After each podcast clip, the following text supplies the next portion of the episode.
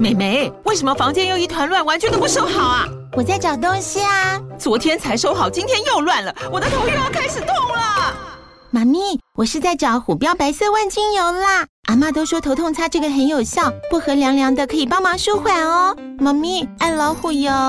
哎呦，今天怎么这么乖呀？很内行哦，还知道要用这瓶百年老字号的。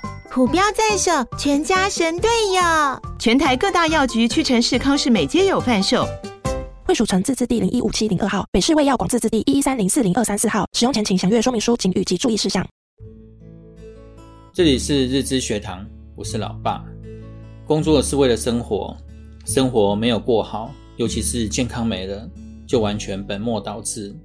大部分的人在职场中都希望被认同，想要证明自己的价值，自我要求过高，非常在意别人的评价。然后全部精力专注在工作中，急于证明自己优秀，承担了许多事，让自己成天精神紧张。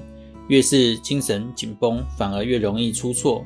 其实不需要为了别人的看法担心，要能自在地做自己该做的事。过度负责也是一种越界，不给自己太多的压力。当你去领悟和体现工作真正的意义，就会发现工作上。其实根本没有什么大不了的事。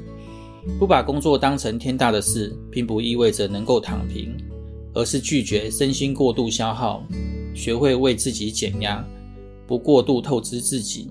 工作和生活应该是相互成就。把工作看得太重，生活就会失去重心。不止影响工作，有时候也会影响生活。放弃急功近利的想法，耐住性子，沉住气。不急着出头，默默蓄积力量，等待时间到了，反而更能引人注目。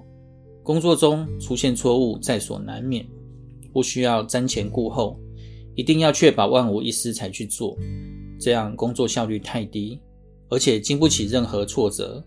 要知道，在学习阶段是可以通过不断试错来改进的过程，发现问题，找到解决的方法，能力自然随之提升。多一次试错的经验，就多了一次成长的机会，可以增加经历及见识。